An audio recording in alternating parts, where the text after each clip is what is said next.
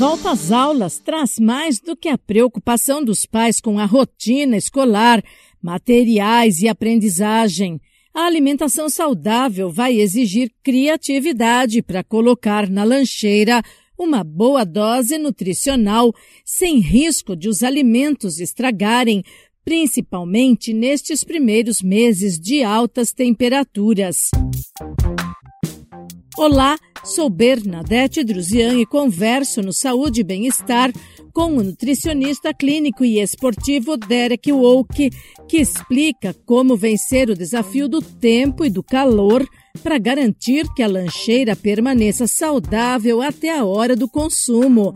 Ele também tranquiliza as mães e dá dicas para um cardápio nutritivo.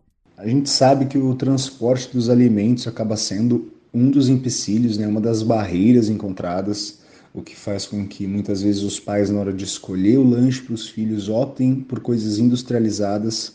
Mas tem algumas dicas, algumas coisas pequenas que podem facilitar isso. E uma delas é escolher o local adequado para você transportar o alimento. Então, se você for mandar algum alimento gelado, por exemplo, um suco gelado, né, ou uma fruta que estava na geladeira, você pode colocar alguma peça né, de gelo ou alguma outra coisa para poder manter a temperatura melhor dentro dessa lancheirinha, que seria o local adequado para você poder enviar o alimento e não no meio da mochila, às vezes misturado com material e tudo mais. Se você pegar um sanduichinho com frios, né, que foi armazenado dentro de um potinho, que ele consegue respirar, não está fechado é, com aquele plástico filme, né, que abafa o sanduíche, dificilmente ele, ele vai estragar né, dentro ali de poucas horas. O nutricionista destaca que há alimentos industrializados com bons nutrientes. Tem uma visão errada de que muitas vezes alimentos industrializados não prestam, mas isso não é uma verdade.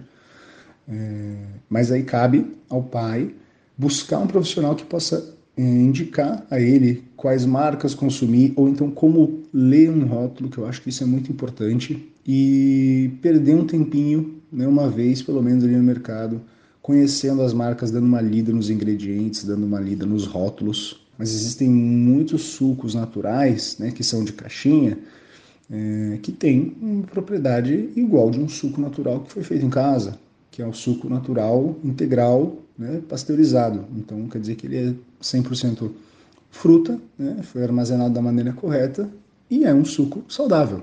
Né? A mesma coisa vale para um pão industrializado. Existem né, diversos, por exemplo, pães de forma.